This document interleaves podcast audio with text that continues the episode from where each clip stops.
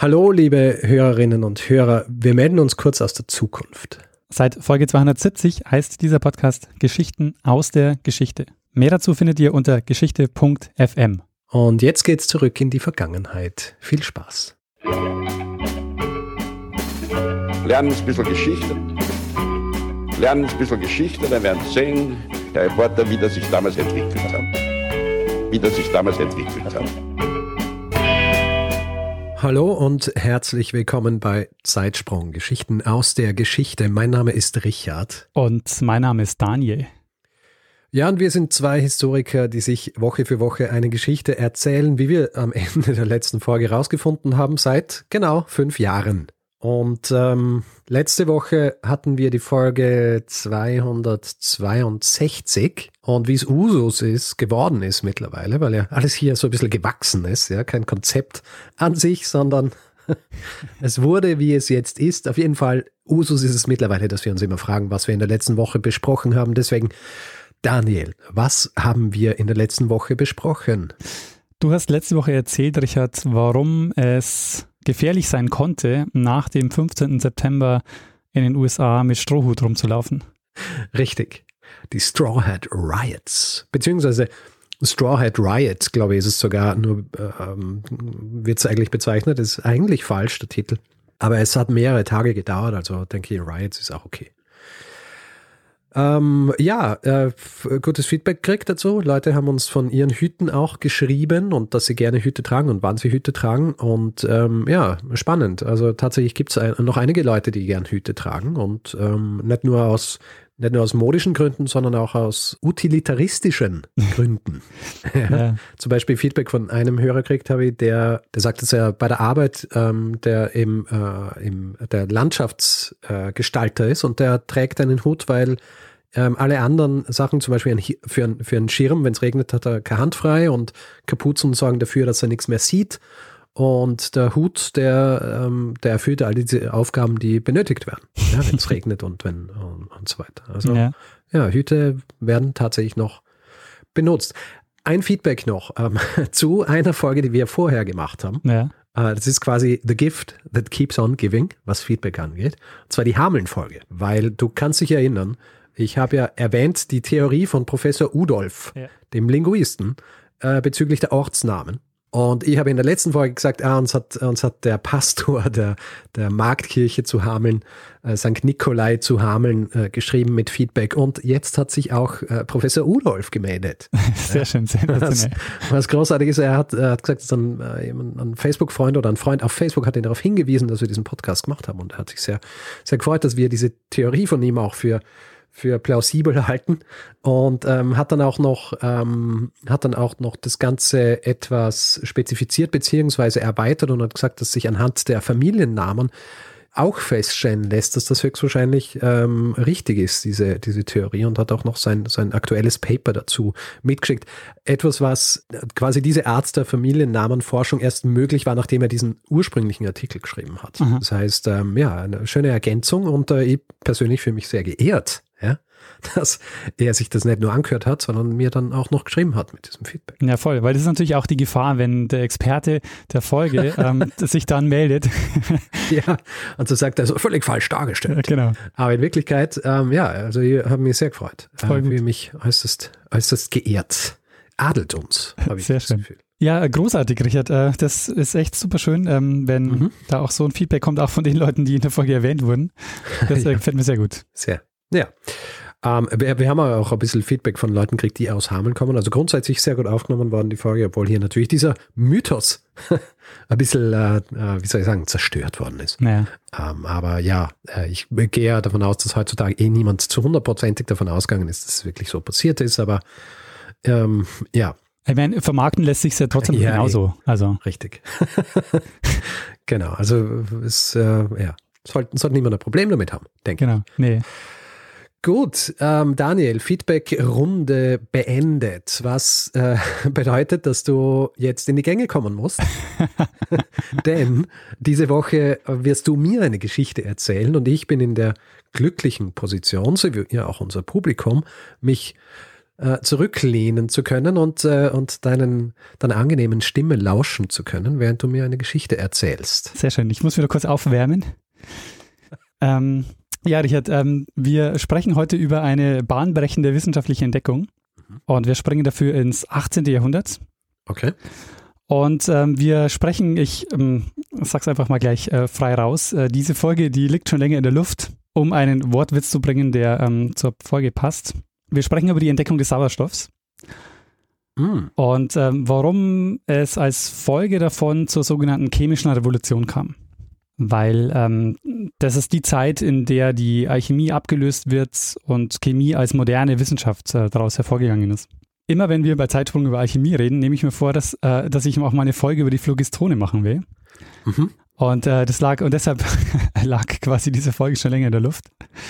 Und ähm, wir haben schon öfter über Alchemie gesprochen. Ähm, wir haben bei einigen Folgen auch schon Alchemisten kennengelernt. Also in der Folge über das Meißner Porzellan zum Beispiel, das war Zeitsprung 22, mhm. wahnsinnig früh. Ein Böttger. Richtig, den Johann Friedrich Böttger, der vom äh, sächsischen Kurfürsten August dem Starken gefangen gehalten wurde, weil der behauptet hat, Gold herstellen zu können. Mhm. Ähm, und also zuletzt haben wir äh, über Alchemisten gesprochen in der Folge über das Berliner Blau, das war Zeitsprung 228. Da haben die beiden Alchemisten Johann Jakob von Diesbach und äh, Johann Konrad Stippel durch Zufall das erste moderne künstliche Farbpigment hergestellt. Eigentlich sollte ein rotes Pulver entstehen, aber das war dann äh, am Ende tiefblau. Und ähm, an diesen beiden Beispielen äh, sieht man auch schon sehr schön die Bandbreite der Alchemie. Also Alchemie heißt im Grunde genommen die Lehre von, der, von den Eigenschaften der Stoffe und wie sie halt miteinander reagieren. Und im, letztlich das war das ja auch schon Chemie. Also zu der Zeit ähm, hat man Chemie und Alchemie auch noch synonym verwendet. Und ähm, das Ding, was wir heute haben, das mit Alchemie verbindet man heute so ein mystisches und geheimes Wissen. Also da wurden Bücher und Experimente unter der Hand weitergegeben, oft auch so verschlüsselt ähm, als äh, so verschlüsselt mit Geheimsprachen und so. Ähm, eines der grundlegenden Bücher zum Beispiel der Alchemie ist die ähm, Tabula Smaragdina, ähm, ein Buch, das schon seit der Antike überliefert ist und die gesamte Weltweisheit enthält. Mhm. Das Problem ist allerdings, ähm, das ist so komplex und unverständlich formuliert, dass es keiner versteht. Ähm, also ähm, mit Alchemie verbinden wir also immer so was Kryptisch und, äh, Kryptisches und Geheimnisvolles. Mhm. Und wird aber, und das auch zu Unrecht, äh, häufig reduziert auf die Goldmacherei. Also in vielen Fällen ging es halt darum, Gold herzustellen, wie bei Böttger, der ähm, und, und beliebt war da auch zum Beispiel der, unter den Alchemisten der Stein der Weisen. Mhm. Ja. Äh, von dem gibt es auch unterschiedliche Varianten von dem Stein der Weisen. Es gibt eine, ähm, eine Variante, wo es, wo er ermöglicht, also wo der Stein der Weisen ermöglicht, dass man ähm, Stoffe in Gold äh, umwandelt. Ähm, es gibt auch Varianten, wo er das ewige Leben verspricht, weil er so eine Universalmedizin ist. Ja. Ähm, aber letztlich muss man sagen, ähm, kann man die Alchemie oder sollte man die Alchemie nicht reduzieren auf diese Goldmacherei, weil äh, das waren halt auch die frühen Chemiker und Pharmazeuten. Also die haben chemische Experimente gemacht, die haben Medikamente hergestellt, die haben Farben hergestellt und sie dann verkauft, wie man es zum Beispiel bei Dippel und Diesbach sieht. Mhm. Und äh, der berühmte Chemiker Justus von Liebig, äh, der hat zum Beispiel mal geschrieben, ähm, Zitat, die Alchemie ist niemals etwas anderes als die Chemie gewesen. Ihre beständige Verwechslung mit der Goldmacherei des 16. und 17. Jahrhunderts ist die größte Ungerechtigkeit. Sehr gut. Und du äh, wirst jetzt diese große Ungerechtigkeit ähm, quasi in, in Gerechtigkeit umwandeln. naja, ich ähm, habe jetzt zumindest mal, halt. zumindest mal die Alchemie äh, ein bisschen ähm, von dieser Goldmacherei ähm, insgesamt so ein bisschen, bisschen befreit. Ähm, aber uns geht es ja jetzt eigentlich ähm, weniger um die Alchemie, sondern mehr um den Schritt, wie wird die Alchemie zu einer, die Chemie zu einer modernen Wissenschaft. Mhm. Denn ähm, was diese Alchemisten und auch Chemiker und äh, von damals alle vereint ist, dass die ähm, und jetzt kommen wir eben langsam zur chemischen Revolution, die jetzt äh, ansteht, um die es heute geht. Ähm, die können nicht wissenschaftlich erklären, was die da eigentlich machen.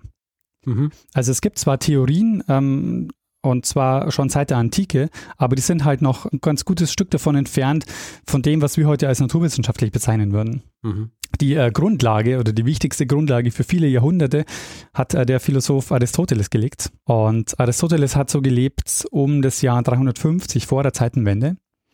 Und von ihm gibt es eine Elementenlehre äh, und, er hat, und er hat vier Elemente ähm, identifiziert. Hast du eine Idee, welche vier? Ja, halt so diese, die klassischen, nicht?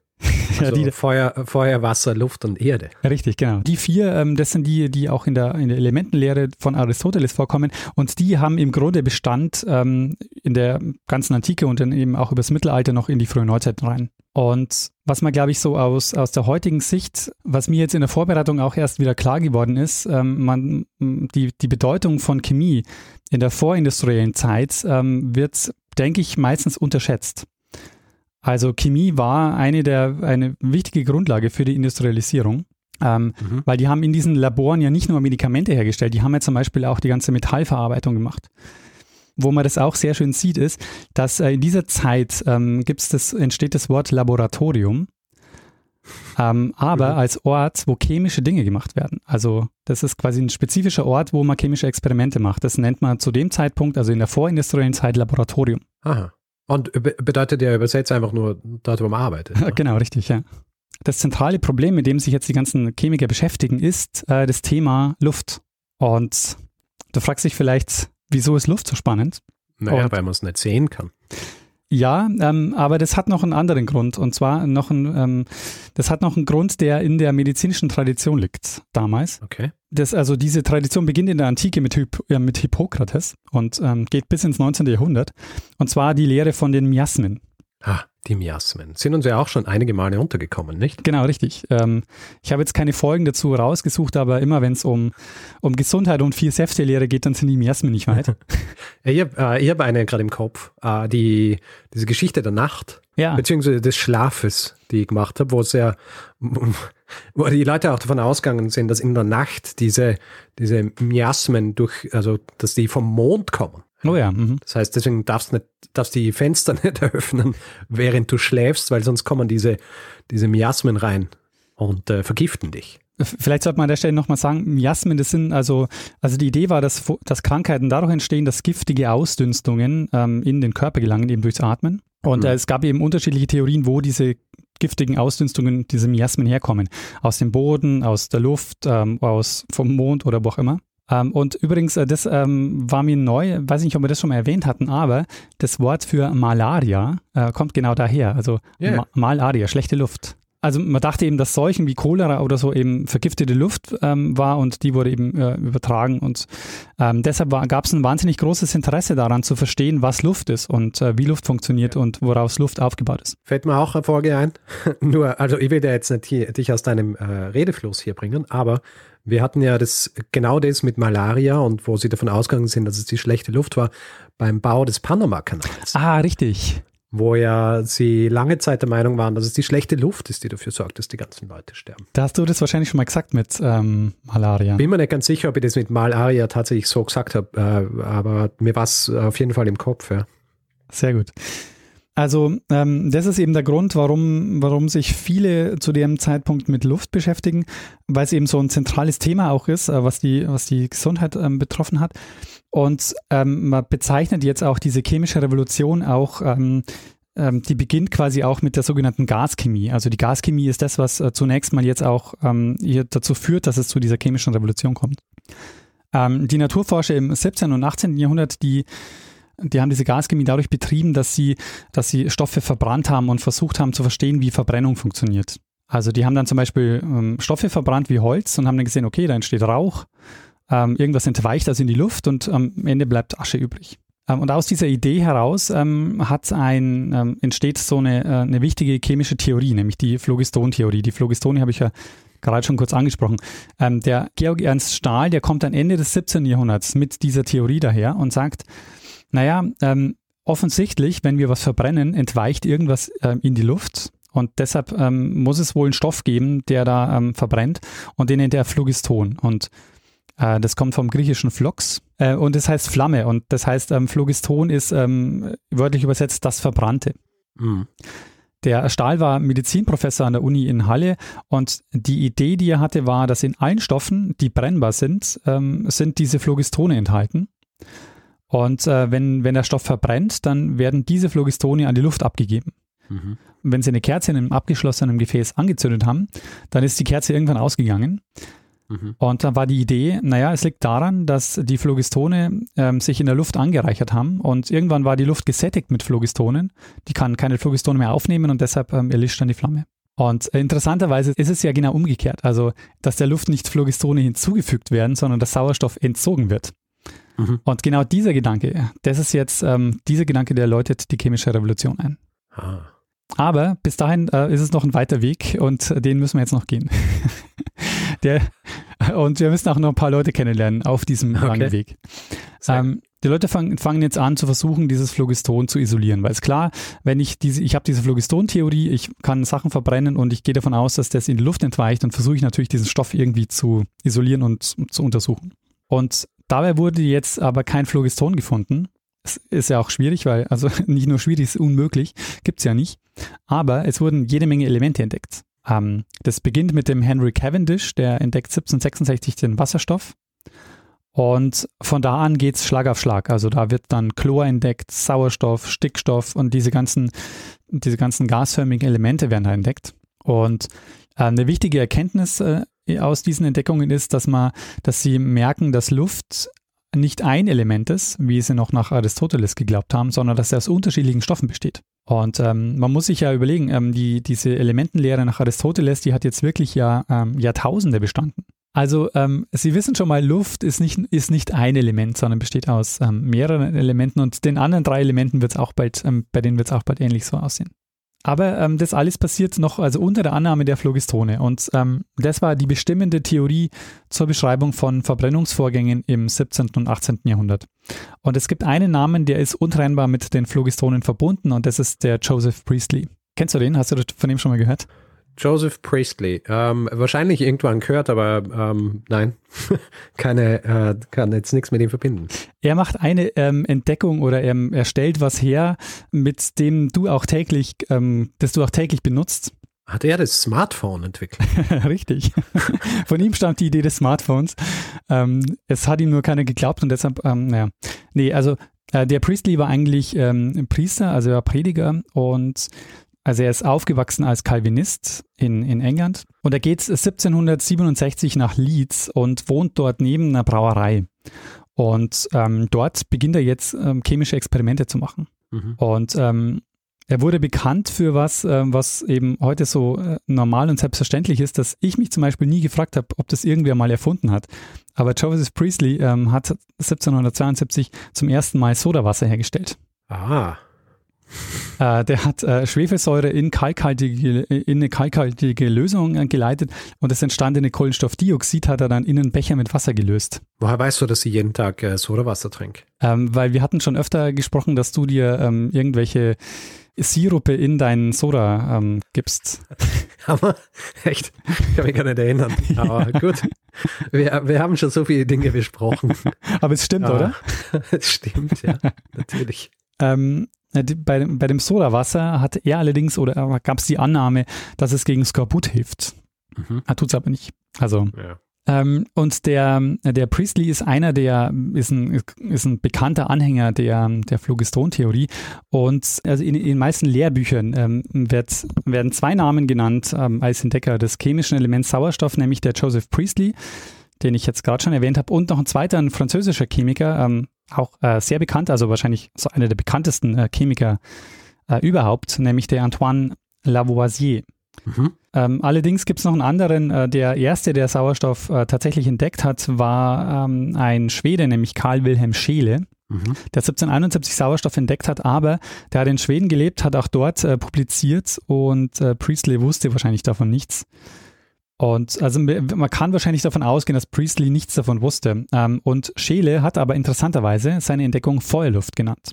Mhm. Wir werden auch drauf kommen. Ähm, warum? Ähm, der Priestley, dem verdanken wir jetzt die Isolierung des Sauerstoffs.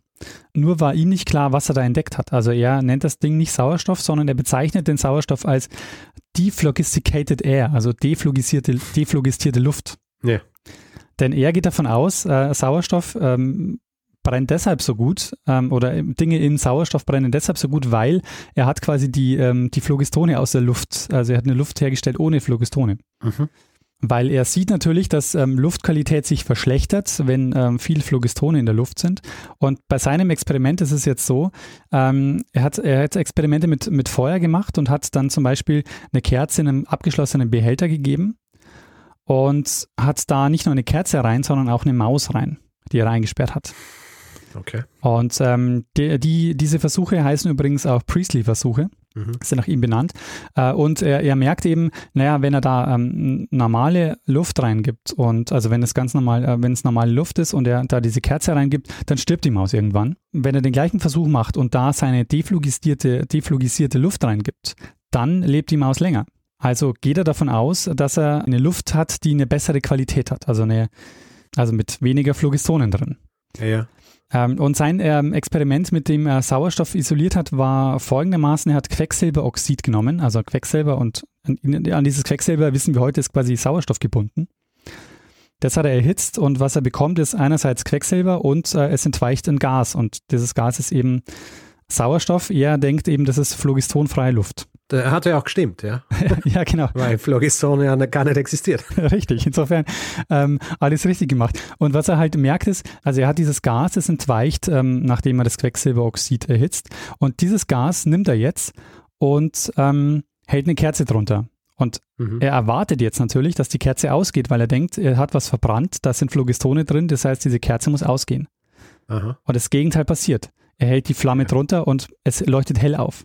Und deshalb sagt er, okay, ich habe jetzt also deflogistierte Luft gefunden und ähm, kann quasi diese Luft herstellen und isolieren. In dieser Folge, ähm, in, diesem, in dieser Zeitsprungfolge, wo ich über das Berliner Blau spreche, da mache ich einen Fehler, ist mir jetzt aufgefallen. Nämlich äh, spreche ich da über die Phlogistone oder über die Phlogistontheorie so, als wäre das ähm, eine alchemistische Theorie. Oder als wäre das so, so äh, wäre das ein Thema der Alchemie. Mhm. Dabei stimmt das gar nicht, weil diese Phlogiston-Theorie ist ähm, zwar falsch, aber das ist die erste wissenschaftliche Theorie, mit der diese Chemiker arbeiten. Also vorher gab es die Vorstellung, dass sich die Dinge ineinander umwandeln lassen, diese sogenannte Transmutation. Ähm, und das ist eben dieses alchemistische Denken, dass du aus Blei in mehreren Stufen zum Beispiel Gold machen kannst. Diese Transmutationsidee, ähm, äh, das ist quasi alchemistisch, aber mit der die Phlogiston-Theorie, das ist quasi schon eine wissenschaftliche chemische Theorie, die ist zwar falsch, aber sie ist zumindest so, ähm, dass man mit der auch wissenschaftlich arbeiten kann. Ja, ich meine, sowas haben wir, glaube ich, in irgendeiner Folge auch schon mal gehabt, wo es darum geht, dass du zum richtigen Ergebnis kommst, aber deine Schlüsse sind falsch. Ja, genau, ja. Ja, also dass du im Grund eh das, was du beschreibst, ist richtig, nur hast du einfach die, äh, ich meine, das ist ja was, was sich in dieser in dieser Zeit, wo der Übergang ist von eben Alchemie zu des, dem, was man Chemie äh, heißt heutzutage, äh, wo viele solche Dinge passieren, ja. Also wo im Grund die richtigen Versuchsanordnungen schon existieren, aber die Schlüsse, die du ziehst daraus, sind noch falsch. genau, ja, richtig. Sie, sie können quasi mit, diesen, mit dieser Phlogiston-Theorie arbeiten, aber sie hat so ein paar ähm, Probleme. Und mhm. äh, eines der grundlegendsten Probleme der Phlogiston-Theorie ist, dass wenn du Metall verbrennst, dann ist das Produkt am Ende schwerer als der Ausgangsstoff. Mhm. Und äh, das erklärt sich nicht mit den Phlogistonen, die ja entweichen sollen. Das heißt, der Stoff müsste ja eigentlich leichter werden. Ähm, aber es war klar, dass irgendwas nicht stimmt. Ähm, es gibt so einen typischen Versuch, den man in der Schule macht. Also ich kann mich auch erinnern, dass wir den gemacht haben.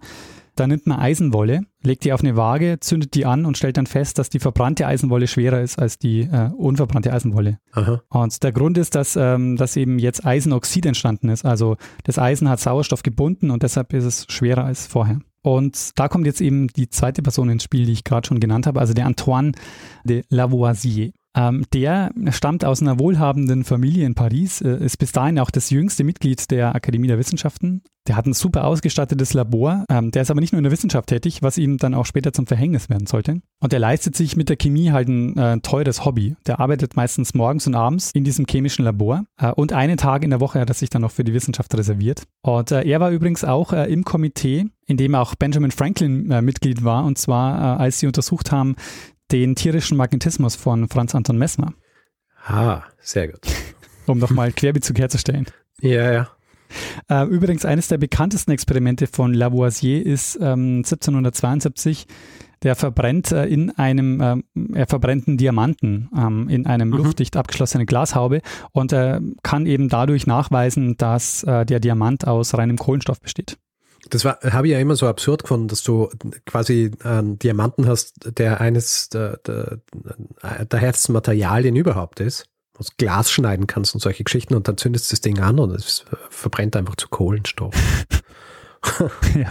Auch ein bisschen absurd. Unspektakulär. Ziemlich. Ähm, der Lavoisier, sein Thema war ähm, jetzt die Gewichtszunahme bei Verbrennungsprozessen. Das ist, äh, diesem Thema hat er sich verschrieben. Und er hält im November 1774 vor der Akademie der Wissenschaften einen Vortrag mit dem Titel über das Verbrennen von Zinn in geschlossenen Räumen und über die Ursache der Gewichtszunahme der Metalle. Er hält diesen Vortrag, aber erklären kann er letztlich nun, kann er es noch nicht, warum das passiert. Aber er hat einen Monat vorher, im Oktober 1774, hat er einen denkwürdigen Abend in Paris. Er trifft nämlich dort den Joseph Priestley. Mhm. Und der Joseph Priestley, der ähm, erzählt ihm begeistert von seinem Experiment und sagt, ich kann hier eine Luft erzeugen ohne Phlogistrone, beschreibt detailliert äh, seinen, seinen Aufbau ähm, seines Experiments. Ähm, der Lavoisier sagt so, hm, ja, interessant, ähm, ich äh, glaube, ich weiß auch, wo, wo der Denkfehler liegt, ähm, warum wir quasi die, die Gewichtszunahme bei Metallen nicht erklären können. Äh, und er erkennt nämlich in dem Moment, es muss andersrum sein. Beim Verbrennen werden keine Phlogistone abgegeben, sondern Sauerstoff aufgenommen. Und ähm, diese Verbrennung eben ähm, ist eine Vereinigung mit Sauerstoff, deshalb wird sie ähm, inzwischen auch Oxidation genannt.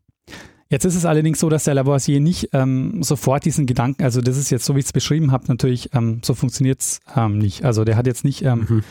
Er hat ihn nicht diesen Abend und dann ähm, hat er die ähm, noch am Abend diese Idee, schreibt es nieder und schon ist die ganze Sache geritzt, sondern das ähm, dauert Jahre, äh, bis das so entwickelt ist. Und das hat er dann zeigen können, indem er einfach eine Waage genommen hat, hat einen Stoff verbrannt ähm, und hat eben zeigen können, dass die Stoffe ähm, schwerer werden, wenn das Verbrennungsprodukt nicht gasförmig wird. Äh, das ist eben bei der Kerze, bei der Kerze der Fall. Ja. Also der Lavoisier, der, der ist eben jetzt derjenige, der aus diesen Verbrennungsexperimenten die richtigen Schlüsse zieht. Und ähm, das, was daraus entsteht, die Oxidationstheorie, die äh, hat letztendlich bis heute Bestand und ist äh, Grundlage, eine der wichtigsten Grundlagen der Chemie. Und du fragst dich vielleicht, naja, wahrscheinlich hat der Priestley jetzt auch so Credits bekommen von Lavoisier und sagt so in einem Aufsatz, danke, ähm, dass wir uns getroffen haben und du mich auf die Fährte gebracht hast. Ähm, das tut er nicht. Ähm, der Lavoisier, der, der war relativ schlecht darin, anderen Leuten auch äh, Credits zu geben. Und mit seinem Namen zum Beispiel müsste man auch verbinden äh, den seiner Frau, ähm, nämlich äh, Marie Lavoisier. Die hat nämlich im Labor mitgearbeitet, war auch Chemikerin, die hat an den chemischen Experimenten mitgearbeitet, die hat das Laborbuch geführt und sie hat ganz viele Illustrationen gemacht äh, in den Büchern, die dann Lavoisier rausgegeben hat. Mhm. Und äh, nicht nur das, sondern sie hat ihm auch Bücher ins Französische übersetzt, unter anderem drei Bände von Joseph Priestleys Buch. Experiments and Observations on Different Kinds of Air. Und das hat sie deshalb gemacht, weil ähm, sein Englisch war nicht so gut. Deshalb hat sie ihm Bücher aus dem Englischen ins Französische übersetzt. Also äh, will sagen, die ähm, Marie Lavoisier ähm, ist eben auch ähm, ein sehr, sehr wichtiger Teil seiner wissenschaftlichen Leistung und ähm, der wird ähm, häufig unter den Tisch gekehrt. Ähm, und das wird dem Lavoisier häufig ähm, zum Vorwurf gemacht. Es war nämlich so, dass er äh, eigene Experimente und, ähm, und äh, deren Resultate äh, in versiegelten Umschlägen immer bei der Akademie abgegeben hat, um zu verhindern, dass andere auch von seinem Wissen äh, teil, an seinem Wissen teilhaben. Aha. Und ähm, er selber hat aber kein Problem damit gehabt, Experimente von anderen zu übernehmen und ähm, zu erweitern, ohne dass er auf sie als Urheber hinweist. Mhm. Wie bei dem Priestley. Ähm, er ist es jetzt auch, der den äh, Stoff, den er da jetzt ähm, entdeckt, Sauerstoff nennt, weil er eben davon ausgeht, dass dieses Gas ein, äh, ein Säurebildner ist und deshalb nennt er es eben ähm, Oxygen, also Aha. Sauerstoff. Man hat anfangs angenommen, dass der Sauerstoff eigentlich ähm, der Grundbestandteil für die Bildung von Säuren äh, ist. Äh, tatsächlich hat man aber später herausgefunden, dass eigentlich der Wasserstoff für den Säurecharakter verantwortlich ist und nicht der Sauerstoff.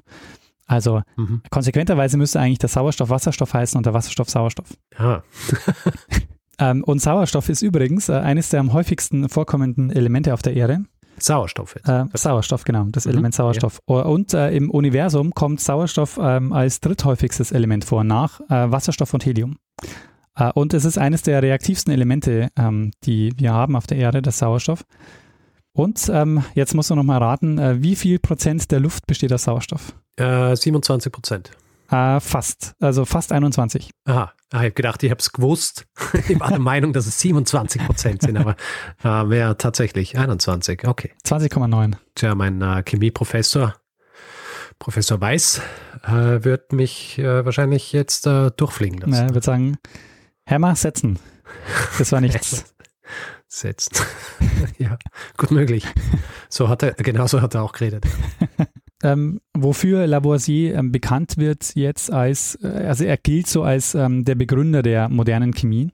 Zum einen, was die Elemente betrifft, ähm, nämlich er bezeichnet 33 Substanzen, ähm, die wir, ähm, die heute als Elemente gelten, die er benennt. Und auf ihn geht auch die einheitliche Nomenklatur der Chemie zurück, also so wie wir chemische Verbindungen äh, benennen. Und was auch von ihm stand, ist, äh, ist das sogenannte Massenerhaltungsgesetz, also dass bei allen Versuchen äh, am Ende eben äh, die Massen der Ausgangsstoffe mit, den, mit der Masse der Endstoffe übereinstimmt. Und interessanterweise ist aber der Joseph Priestley weiterhin überzeugt, äh, ein, äh, weiterhin ein Phlogistoniker, also der ist weiterhin überzeugt von der Phlogiston-Theorie. Es gibt auch eine Karikatur, die ich von ihm gefunden habe, da wird er bezeichnet als der Dr. Phlogiston. Die beiden und weitere Chemiker der Zeit, wie der Cavendish, den ich schon genannt habe, die sind jetzt also für die chemische Revolution äh, verantwortlich. Ähm, mhm. Und es steht aber jetzt noch eine weitere Revolution vor der Tür, nämlich 1789, die Französische Revolution. Mhm. Wenn wir jetzt ähm, bei dem Lavoisier und bei dem Priestley bleiben, ist es so, dass einer der beiden wird in diesen Jahren mit der Guillotine hingerichtet. Der andere wird ruiniert und muss nach, äh, muss nach Amerika auswandern. Mhm. Der Lavoisier, der bringt äh, 1789 ein Chemiebuch raus, äh, was, ihn jetzt, ähm, was ihn jetzt ähm, auch ein Stück weit als Begründer der modernen Chemie legitimiert. Und ähm, das ist nämlich inso, insofern interessant, weil er sich nämlich selbst auch so bezeichnet. Und das ist eben hängen geblieben. Also er wollte sich selber auch als der Begründer der modernen Chemie auch äh, sehen. Mhm. Ähm, also nee, wollte sie nicht sehen. Er wollte, er wollte sich eben so, ähm, er hat sich eben so inszeniert. Ähm, und er hat eben so ähm, sein Hauptwerk ähm, eben 1789 ähm, ähm, veröffentlicht und äh, das hat weite Verbreitung gefunden. Aber das heißt nicht, dass, es, ähm, dass sich die Phlogiston-Theorie äh, erledigt hat, sondern es war so, dass es jetzt zu einem Streit kam zwischen den Phlogiston-Anhängern und den Antiphlogistonisten. Heißt nicht so Antiphlogistonisten, ja. Warum nicht? und äh, der Lavoisier, der hat, äh, hat sehr stark lobbyiert, also auch in der Akademie der Wissenschaften und so, hat also versucht, die die Phlogiston-Anhänger ähm, zu verdrängen und wollte eben auch, dass offiziell festgeschrieben wird, dass die Phlogiston-Theorie Quatsch ist. Und er hat äh, zum Beispiel sehr was sehr Interessantes gemacht. Er hat dann ein äh, Theaterstück aufführen lassen, so eine Inszenierung. Ähm, und dieses Theaterstück war ein öffentliches Strafgericht gegen das Phlogiston. Und okay. äh, seine Frau, die Marie Lavoisier, war, ähm, war hohe Priesterin in diesem Theaterstück ähm, und sie hat das Phlogiston zu Tage getragen. Ähm, Zu Grabe. Genau. Und äh, am Ende wurde das äh, Phlogiston nämlich verbrannt in diesem Theaterstück. Ähm, ja, passend. Er war, seine Chemie wurde eben jetzt bekannt als die antiphlogistische Chemie. Also er hat jetzt eben lobbyiert dagegen, hat dann auch eine eigene chemische Zeitschrift gegründet, um eben auch ähm, ein Publikationsorgan zu haben, wo er eben auch ähm, seine Art der Chemie auch weiter verbreitet. Und ähm, Jetzt kommen wir allerdings zu einer anderen Geschichte bei Lavoisier, weil ich habe ja gesagt, ähm, einer von beiden ähm, wird, äh, wird hingerichtet und der andere wird äh, im Laufe der Jahre noch ähm, fliehen müssen und wird sein komplettes Hab und Gut verlieren. Aha. Und der Lavoisier, der macht nicht nur chemische Experimente und ist Mitglied der Akademie der Wissenschaften, sondern der arbeitet unter anderem für den König als Steuereintreiber. Was man halt so nebenher macht. genau. Ja, ich habe schon gesagt, er hat ja nur abends ähm, und ähm, morgens Wissenschaft betrieben und einen Tag mhm. in der Woche. Ja. Und ähm, den Rest war er unter anderem Steuereintreiber, äh, ein sogenannter Ferme General. Und ich weiß nicht, ob ich das in der John Law Folge schon mal erwähnt habe, aber das Steuern eintreiben war zu dem Zeitpunkt ein privates Geschäft. Mhm. Es ist so, dass. Das erwähnt, ja. Es war, so, es war so, dass er sich 1768 einkauft als, ähm, da waren wohl auch Schmiergelder beteiligt, ähm, ähm, als Steuerpächter, ähm, als sogenannter mhm. Ferme General. Und die, haben, die waren für die königlichen Steuernahmen verantwortlich. Der Staat hat es so gemacht, dass er die Steuernahmen verpachtet hat an insgesamt 40 Personen. Später waren es mehr, aber zu seinem Zeitpunkt waren es ähm, 40. Und die haben jetzt im Voraus die berechnete Steuerlast bezahlt und die gehen jetzt vor Ort ähm, hin und pressen aus den einzelnen Steuerpflichtigen das Geld raus. Mhm. Deshalb waren diese Steuerpächter nicht unbedingt so die beliebtesten Personen in Frankreich. Naheliegend. Aber sie waren eine der reichsten Berufsgruppen, denn die haben nämlich äh, natürlich auch mehr Geld rausgeholt, als sie dann tatsächlich auch bezahlt haben. Ja, sehr. Ansonsten wird es ja nicht bringen, weil du zahlst ja die Steuern schon und dann hast noch deine ganze deine ganze Arbeitszeit, die du investieren musst, um es da wiederzuholen. Richtig. Natürlich musst du dann mehr verlangen. Aber diese sogenannten Hauptzollpächter, so ähm, wurden die genannt, die haben ähm, nicht nur ähm, ein bisschen was verdient, sondern die, die waren die das waren die, die reichsten Menschen im Land. Also ich habe hab eine Zahl gefunden, dass man im Jahr mit dieser Geschichte 157.000 Livre verdient hat. Mhm. 157.000. Und ein mittlerer Beamter hat, äh, hatte ein Jahresgehalt von weniger als 1000 Livre. Ja, das ist, ähm, das ist viel Geld. Ergibt natürlich dann auch Sinn, ähm, wenn man, wenn man die so Geschichten aus der Bibel kennt, wo die, wo, wo die Rede ist von Zöllnern. Weil äh, ich habe damals, weil ich habe damals ja an der, an der Schweizer Grenze gewohnt, ich habe im Kopf immer gehabt äh, einen Zöllner, ja, also der an der Grenze steht. Und äh, die Leute haben, haben mich gefragt, was ist an denen so verwerflich? ja.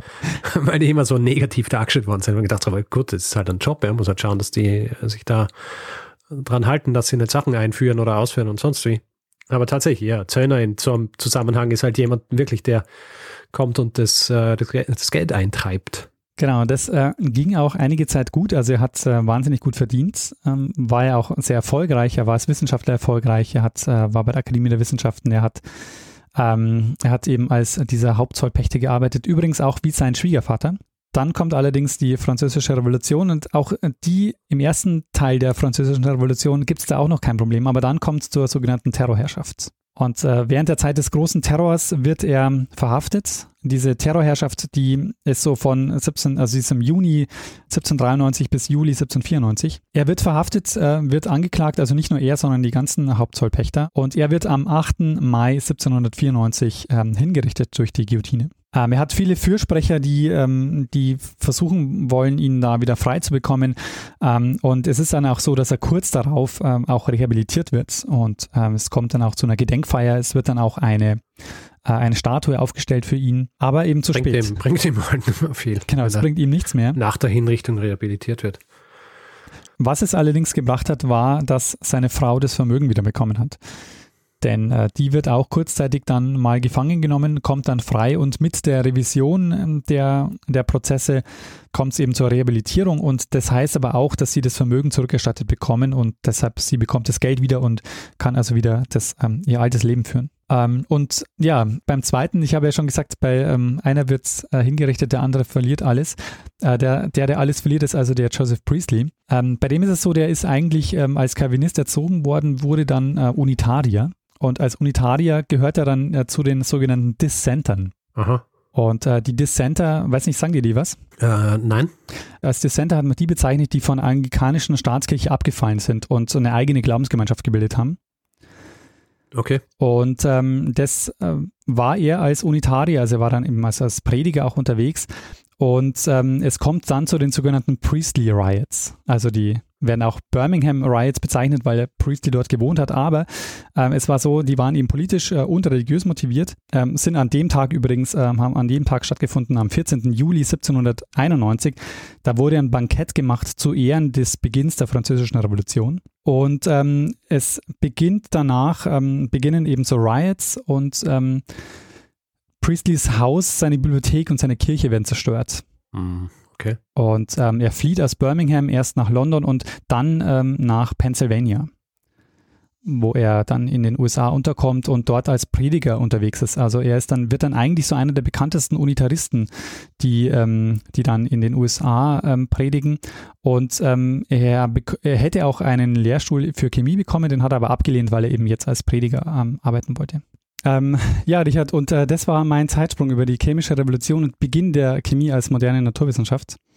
Sehr spannend und auch sehr interessant, dass die beiden, die, äh, die beiden Protagonisten dieser Geschichte dann äh, noch ein sehr, wie soll ich sagen, ein unrühmliches Ende fanden und äh, aus unterschiedlich oder aus, äh, aus anderen Gründen, als dass sie die, äh, die moderne Chemie begründet hätten. Ja, genau. Also äh, beide verlieren alles, aber es hat am Ende nichts damit mit ihrer wissenschaftlichen Tätigkeit zu tun. Naja, da, der Priestley hat ja nicht alles verloren, weil der ist ja freiwillig freiwilliger Priester in, in den USA geworden. Ja? Na gut, aber man hat in ähm, Birmingham alles zerstört, was er hatte. Seine, äh, auch was ich gelesen habe, zum Beispiel auch seine Manuskripte und so. Also alles, was er eigentlich vielleicht noch publizieren mhm. wollte. Naja, aber er hätte ja auch Chemieprofessor werden können. Das stimmt. Wenn er wollte.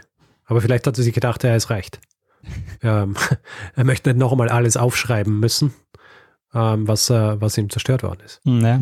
Ähm, tragisch eigentlich, ja, wenn man bedenkt, dass die, die Anfänge der modernen Chemie eigentlich auf, äh, auf quasi auf Basis einer solchen Geschichte stattgefunden haben. Ähm, und äh, der Priestley bis zuletzt, also Anhänger der Phlogiston-Theorie, also der hat. Ähm, naja, er war ja auch dann in erster Linie so als Priester unterwegs. Das stimmt, ja. Also er ein bisschen sich ohnehin vom, äh, von der Naturwissenschaft verabschiedet. Das stimmt.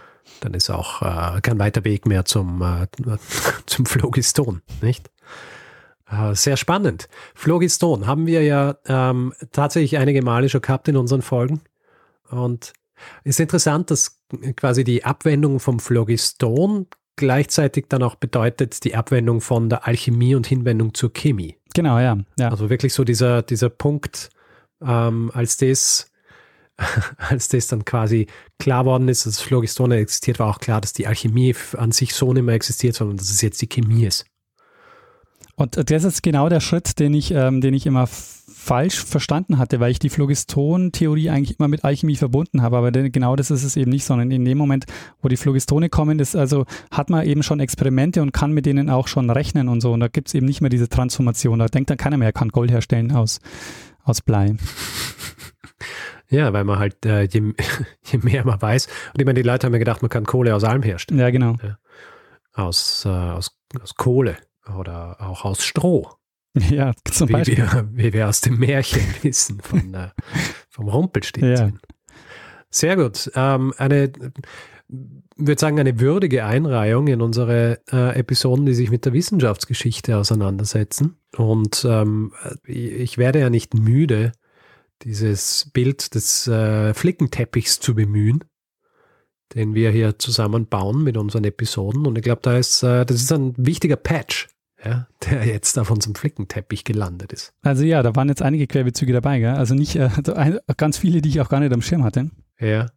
Aber daran sieht man halt wirklich, wie, ähm, wie verknüpft all diese Dinge sind. Ja. ja. vor allem in jener Zeit, wo du wirklich so diese Emergence oder ach, irgendjemand hat äh, kritisiert oder nicht kritisiert, zumindest angemerkt, dass sie so viele Anglizismen verwenden.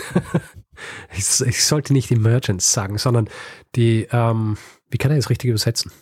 Das ähm, Auftauchen. Ja, das Auftauchen quasi der, der, der modernen Wissenschaft. Ja. ja. Und wo natürlich dann alles irgendwie so ein bisschen miteinander zusammenhängt. Und ähm, du viele Player, oh, scheiße, schon, schon wieder falsche. Du so viele unterschiedliche Protagonisten hast, die alle ihren Teil irgendwie dazu beigetragen haben. Ja. Äh, alle irgendwie so auf ihre Art und Weise und niemand mit dem großen, großen äh, Ganzen vor sich, ja, das sich dann aber halt ergeben hat aus ihren äh, Beiträgen zu dieser, zu dieser Thematik. Und sie auch alle ein bisschen ein Stück weit widersprüchlich waren. Also es ist nicht einfach eine Linie, die, die so yeah. linear durchgehen, sondern ich meine, der, der Priestley, der, das war im Grunde ein, ein radikaler Prediger und aber trotzdem mhm. quasi ähm, einer der wichtigsten Personen zur Entstehung der, der einer modernen Wissenschaft. Was ja auch sehr interessant ist, weil du ja, weil ja viele dieser Wissenschaftler in, in der Zeit waren es wirklich in erster Linie Wissenschaftler, ähm, waren ja oft auch so Priester, die irgendwo am Land waren oder so. Weil das waren die einzigen, beziehungsweise das waren die einzigen so richtig Gebildeten am Land. Ja. ja und waren aber auch die, die dann so viel Zeit gehabt haben, sich mit sowas auseinanderzusetzen. Genau, ja. Deswegen hast du, äh, sind viele dieser frühen Wissenschaftler auch eigentlich äh, Priester gewesen, ja, oder, ja. oder Geistliche, die dann aber die entsprechende Muße gehabt haben, um sich auch mit solchen Dingen zu beschäftigen. Ja, genau. Ja. Ähm, ich bin übrigens getriggert worden, ähm, dass ich die Folge jetzt mache, äh, durch unsere letzte Spektrum-Kolumne. Wir haben ja auf äh, spektrum.de eine Kolumne, die Zeitsprünge heißt, wo wir alle zwei Wochen ähm, so eine Geschichte erzählen ja. äh, in Schriftform, nicht äh, erzählt wie hier im Podcast. Und äh, die letzte Folge ging über das Berliner Blau. Mhm. Und nachdem ich die gemacht habe, dachte ich mir, ah, jetzt, jetzt schaust du die Geschichte mit den Phlogistonen mal ein bisschen genauer an. Sehr gut. Großartig. Ja, ähm, hätten wir diesen Teil ähm, der, der Geschichte auch abgedeckt. Genau. Ähm, eine Sache möchte ich noch erwähnen und zwar ähm, auf den Lavoisier hat mich äh, noch jemand anderes hingewiesen, nämlich äh, also als ich schon, als ich mich schon für diese Folge entschieden hatte und mich schon angefangen habe vorzubereiten, hat mir Rolf eine E-Mail geschrieben mhm. äh, mit dem Hinweis, ich sollte mir mal die Geschichte um den Lavoisier anschauen und eine Folge dazu machen und er hat mir sehr viele Details geschickt äh, und einige davon sind auch Teil dieser Folge geworden. Also vielen Dank dafür. Ah. Sehr gut. Das heißt, es ist eine Mischung aus, ähm, du hast dich selbst getriggert und bist auch noch hingewiesen worden. Genau. Großartig. Gutes, äh, gutes Timing ja, von voll. Wolf. Absolut. Sehr gut, als ob er es gewusst hätte, dass du es machst. Ja, gut. Daniel, hast du noch was hinzuzufügen? Nee, ich würde sagen. Äh, zu dieser Geschichte. Na, ich würde sagen, die Folge ist lang genug geworden. Wir können übergehen in den nächsten Teil dieses Podcasts. Gut, dann gehen wir über zum Feedback-Hinweis-Blog. Wer Feedback geben will zu dieser Folge, kann das per E-Mail machen. Feedback.zeitsprung.fm kann ähm, uns auf unserer Website auch Feedback geben, zeitsprung.fm, kann uns auf Twitter auch Feedback geben, da ist unser Accountname zeitsprung.fm. Persönlich sind wir auch dort. Ich bin Stormgrass, Daniel ist Mestner. Auf Facebook findet man uns auch. Auf Spotify findet man uns auch, kann uns zwar kein Feedback geben, aber man kann uns folgen was sehr gut ist. Dann sehen wir, wie viele Leute uns regelmäßig hören wollen. Und wer uns reviewen will, Sterne vergeben etc., einfach schreiben, wie, äh, wie gut wir sind oder wie schlecht, wenn es sein muss, kann das zum Beispiel auf Apple Podcasts machen oder auch auf panoptikum.io oder grundsätzlich überall, wo man Podcasts bewerten kann. Und jede Bewertung ist natürlich gut, weil ähm, fördert ein bisschen unsere Sichtbarkeit und dann können uns auch noch mehr Leute hören. Außerdem gibt es die Möglichkeit, uns finanziell zu unterstützen. Wir haben alle Hinweise, die ihr braucht, um uns ein bisschen was zukommen zu lassen, auf der Webseite zusammengefasst und ähm, ihr findet den Link dazu in den Show Notes jeder Folge.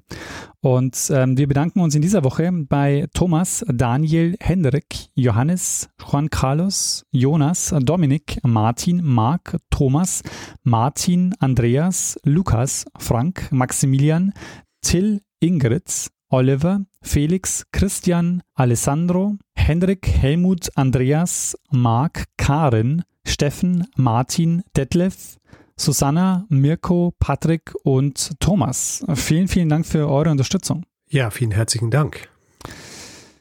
Tja, Richard, da würde ich sagen, machen wir auch in dieser Folge das, was wir immer machen. Richtig. Geben wir der einen Person das letzte Wort, die es immer hat. Bruno Kreisky. Kreisky. Lernen ein bisschen Geschichte. Lernen ein bisschen Geschichte, dann werden Sie sehen, der Reporter, wie das sich damals entwickelt hat. Wie das sich damals entwickelt hat.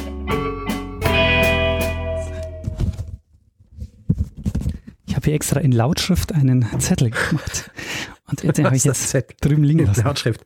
Ja. So, wie, äh, so wie sie damals für